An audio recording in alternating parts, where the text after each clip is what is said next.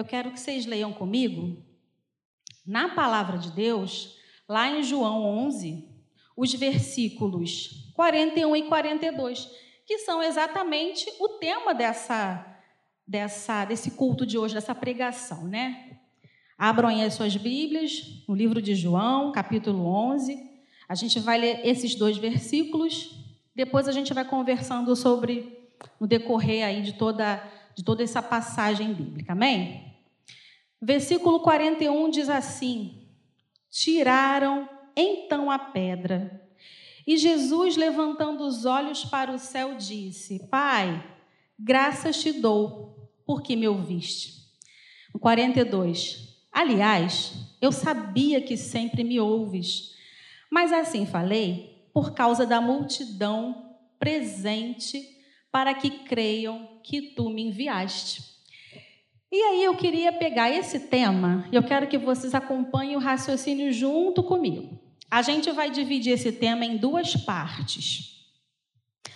O tema, eu vou ler novamente, agradecendo por saber que Deus sempre nos ouve. A primeira parte que a gente vai conversar agora é agradecendo por saber. A gente vai conversar até aqui. Depois a gente vai falar um pouquinho sobre o restante. Saber, quando a gente ouve essa palavra, ela nos remete à sabedoria. E para a gente adquirir sabedoria, a gente precisa de conhecimento. Concordam? Como é que eu adquiro conhecimento? Eu preciso gastar um tempo, eu preciso investir horas para conhecer aquele meu objeto de estudo, para eu poder conhecê-lo. Então, quando eu me relaciono com uma pessoa, vou levar para o casamento. Eu conheço o meu esposo à medida que eu vou desenvolvendo o meu relacionamento com ele. E aí eu sei o que agrada, eu sei o que desagrada, eu sei as manias, eu sei dos defeitos, mas também sei das qualidades. Então eu conheço. E eu vou adquirindo sabedoria, porque através do conhecimento eu vou ficando mais esperta. Eu falei, bom, isso aqui ele não gostou, não vou repetir de novo. Pelo menos vou tentar não repetir de novo. Então é assim que a gente vai adquirindo a sabedoria, através do conhecimento. Vou dar um exemplo rápido, e aí eu quero que vocês mentalizem esse exemplo comigo. Digamos que você está dentro de um ônibus vindo do trabalho, está ali conversando com uma pessoa que todos os dias pega o ônibus com você. E aí você comenta com ela: Poxa, eu estou com uma dor. Eu estou sentindo uma dorzinha que está me incomodando já faz uns dias. E aí, do nada, uma pessoa em pé no ônibus ouve a tua conversa e aí ela fala assim: Você está com dor, é? Você desculpa me meter, mas engraçado, eu já tive essa dor. Eu tomei o remédio tal, tal, tal e passou. Eu fiquei bem. Tua primeira reação é o quê? Surpresa. Ué, tá ouvindo a minha história? Tá se metendo na minha conversa? Mas por outro lado, você pega aquela informação e você guarda. Aí você fica assim, pô, será que isso é verdade? Será que se eu tomar esse remédio, eu vou melhorar? E aí você, na primeira oportunidade de ir a uma consulta com um médico, você vai falar daquela dor que você tem, aí você vai falar assim: é, aquele remédio assim, assim, assado, será que é bom? Porque eu estou sentindo isso, isso e isso. E aí o médico, que é a pessoa que estudou, que adquiriu conhecimento, que testou várias possibilidades, ele vai dizer para você se aquilo é bom ou se aquilo é ruim. Digamos que ele diga: não, esse remédio é muito bom, olha, perfeito, você pode tomar, porém, faça um exame, faça um check-up. Esse remédio é apenas paliativo. Em qual das duas pessoas você vai confiar? Na pessoa que estava no ônibus, que não te conhecia e que te deu uma dica, ainda que boa? Ou no médico que se esforçou para aprender, que ficou anos e anos numa faculdade, numa especialização e falou para você que aquilo era bom. Já sei que a resposta é no médico. A gente não confia em pessoas que a gente não conhece. Então, esse tema de hoje, ele traz isso. Agradecendo por saber. Essa é a primeira parte do que a gente vai conversar aqui. Agradecendo por saber. Essa passagem, que se encontra em João 11, ela conta uma história que nós já conhecemos. Na minha Bíblia, diz assim: a ressurreição de Lázaro. Vocês conhecem essa história. Lázaro tinha uma família, Marta, Maria e Lázaro. Vocês conhecem a história de quando o Senhor Jesus, com seus discípulos, entra na casa de Lázaro e aí ele começa a falar um monte de coisas do reino. E chega uma hora, um personagem entra em cena e diz assim: Jesus, tu não te importas que a minha irmã fique aqui ouvindo essas histórias enquanto eu tô lá na cozinha dando conta dos meus afazeres? Vocês lembram desse personagem? Marta, irmã de Lázaro. Jesus estava ali falando coisas do reino. A irmã que ela se referiu era Maria. Ela estava sentada aos pés de Jesus. E aí Jesus vira para ela e fala assim: "Então, Marta, olha só, presta atenção. A Maria, ela já entendeu, estou parafraseando, tá? A Maria, ela já entendeu algumas coisas que você ainda não entendeu. Fazer comida é importante? É importante. Preparar o ambiente para nos receber é algo importante? Sim, é algo importante. Acolher esse monte de gente é importante. Só que a Maria, ela escolheu a melhor parte. Ela escolheu ouvir daquilo que ainda você não entendeu. Isso eu estou parafraseando, tá bom? E aí, Maria, Marta, vamos voltar para Marta, porque é agradecendo por saber. Marta é uma mulher que sabe muitas coisas. Marta é aquela que a gente podendo imaginar que situação de família é essa. Eu não, eu não sei exatamente qual era o mais novo e qual era o do meio. Mas Marta eu sei que era mais velha.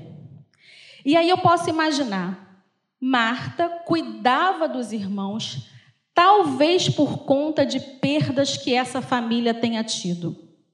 Será que Marta não tomou o lugar de mãe porque eles não tinham mãe, nem pai?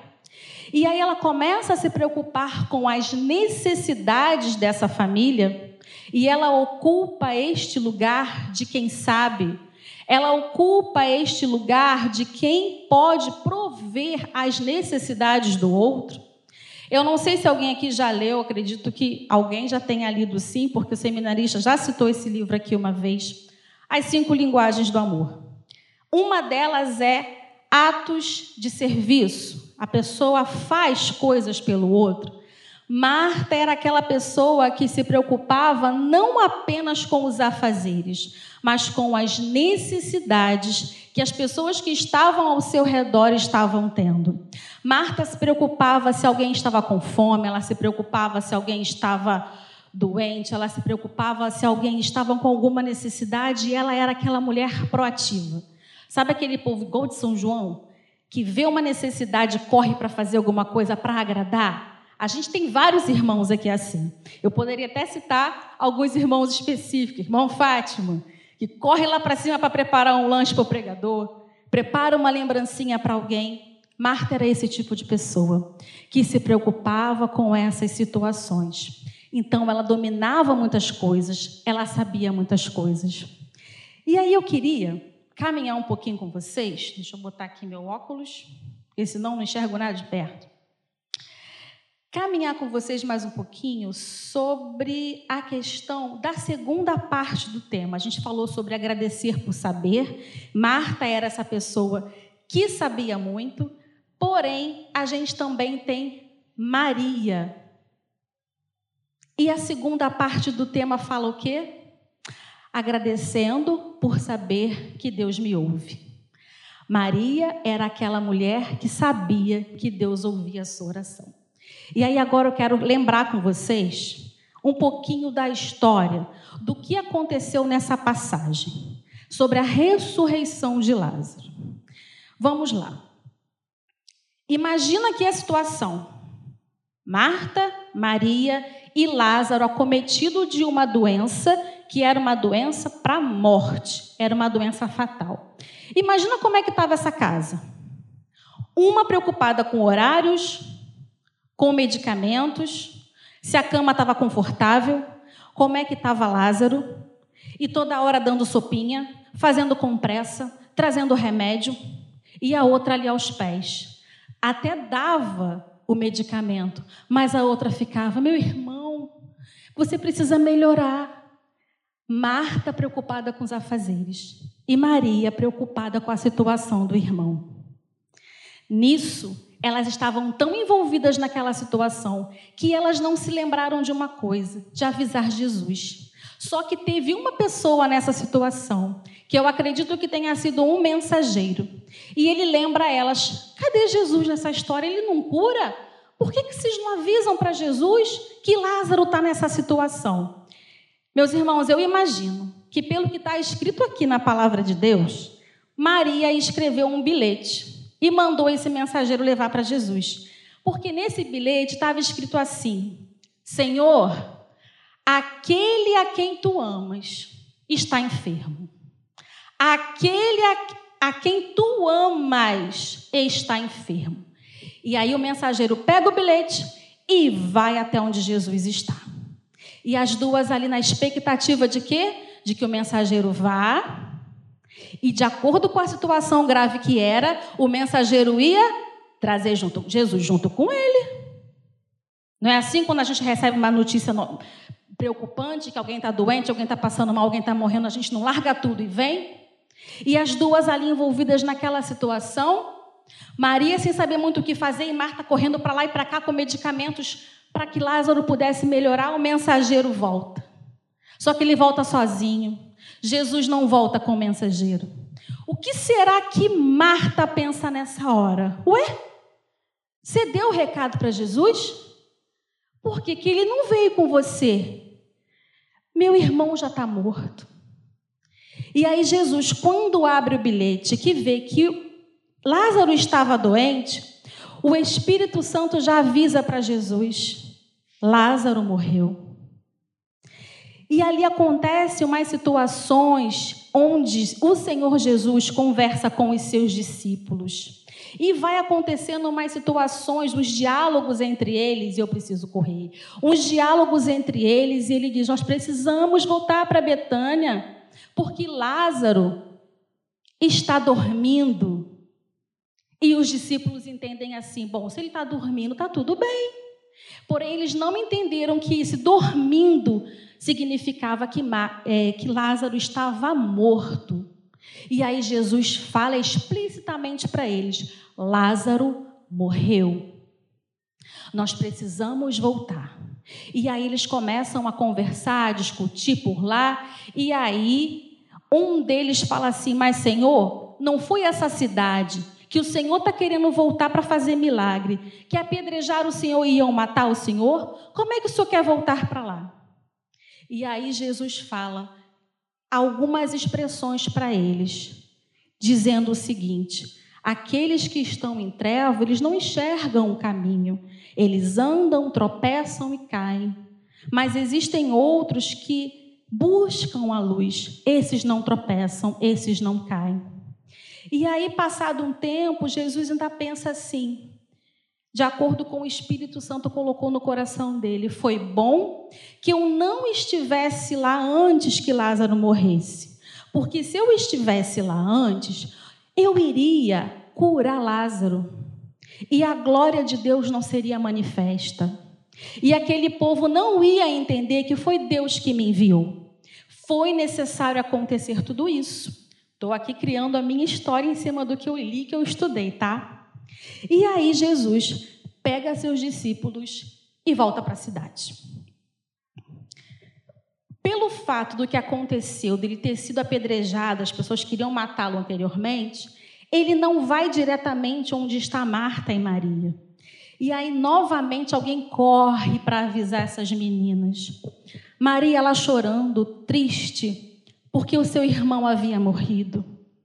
Marta, que é aquela que chega para resolver problema, porque ela é dessas, a que resolve os problemas, atenta à situação, ainda que triste, ela escuta que Jesus estava vindo. Marta corre, vai até onde está Jesus. Só que quando ela encontra Jesus, ela fala assim para ele: Se o Senhor tivesse aqui, o meu irmão não teria morrido. Marta é uma mulher de fibra. Marta é uma mulher que resolve coisas. Marta é uma mulher proativa.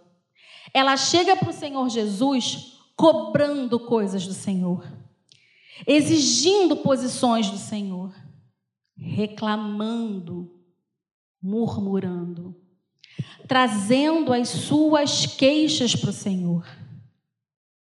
E o Senhor fala para ela sobre a glória de, sobre a glória dele.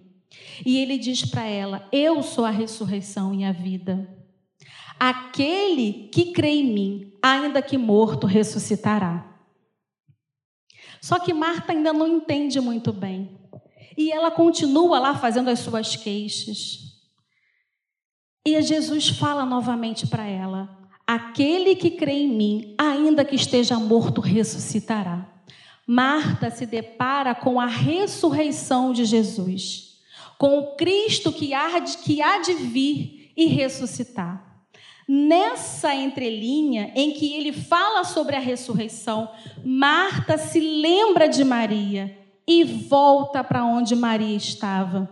Maria ela se encontrava dentro de casa, chorando. As duas estavam juntas Porém, Maria não ouviu que Jesus estava a caminho. Marta ouviu, porque ela era aquela pessoa observadora. Maria estava ali chorando, acompanhada de judeus que estavam ali chorando o luto de Lázaro juntamente com ela. Marta chega para ela e fala assim: Maria, vem cá. Você não ouviu quando eu saí que Jesus estava vindo? Vai lá. Jesus quer falar com você também. E, Ma e Maria sai.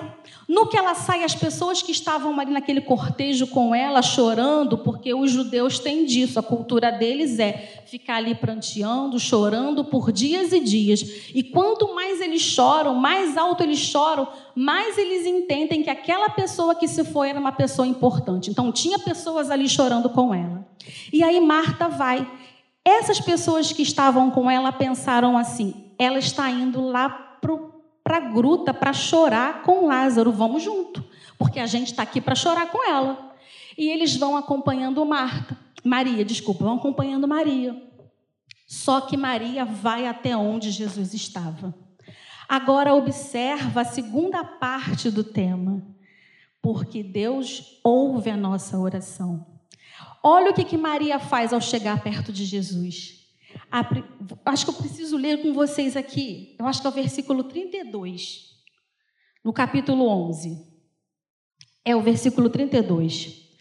Quando Maria chegou ao lugar onde estava Jesus, ao vê-lo, lançou-lhe aos pés, dizendo: Senhor, se estiveres aqui, meu irmão não teria morrido. Eu vou voltar no versículo 21 quando Marta encontra com Jesus. Olha o que está no versículo. Disse, pois, Marta a Jesus: Senhor, se estiver aqui, não teria morrido meu irmão. Gente, as duas não falaram a mesma frase? Eu virei a página umas três vezes e fui lá e voltei. A mesma frase.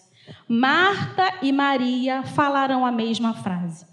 Só que lá no 32, quando fala de Maria, antes dela pronunciar a frase, o que que Maria faz? Ao vê-lo, lançou-lhe aos pés, dizendo: Maria chegou perto de Jesus sem queixas. Maria chegou perto de Jesus sem reclamações. Maria chegou perto de Jesus se jogando no chão, agarrando os seus pés, usando a mesma frase de Marta, mas com uma postura totalmente diferente de Marta. Ela se lança ao chão. Meus irmãos, ao chegar na presença do Santo dos Santos, ao chegar na presença do Senhor Jesus, qual tem sido a nossa postura? A nossa postura tem sido qual? A postura daquele que chega com as nossas queixas, com as nossas reclamações?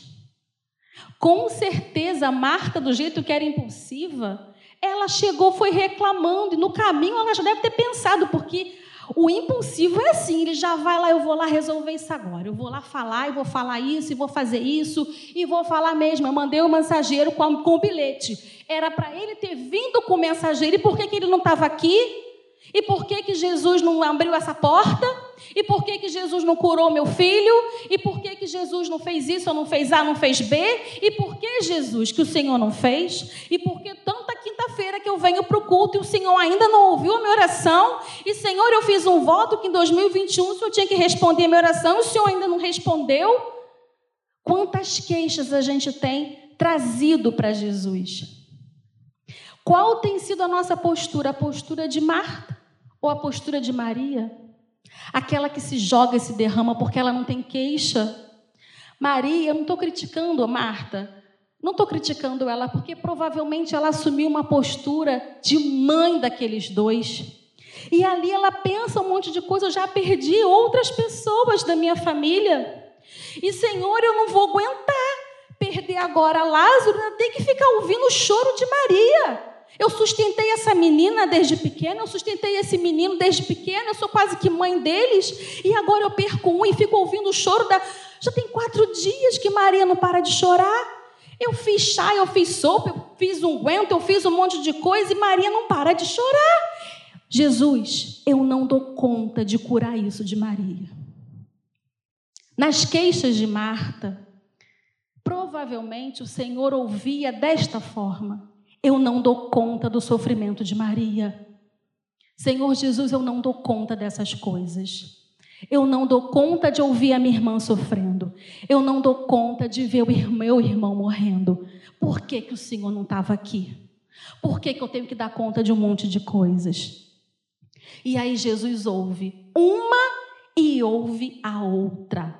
Sendo que logo em seguida, depois que Marta se joga aos pés de Jesus, e ela fala isso para Jesus. Vamos descendo aqui, depois do 32, ela começa a chorar. Aqueles que estavam com ela, aqueles judeus, olham aquela cena e também começam a chorar. E algo se mexe dentro do coração do Senhor Jesus. Isso não está relatado lá com Marta, está relatado isso com Maria. Porque o Espírito do Senhor Jesus se agita dentro dele quando vê esse choro, porque algo mexeu com o Senhor Jesus. E aí ele pergunta: onde vocês o sepultaram? No versículo 34, ele pergunta: Onde o sepultaste? E eles responderam: Não foi Maria que respondeu, não. Maria estava lá no pé de Jesus.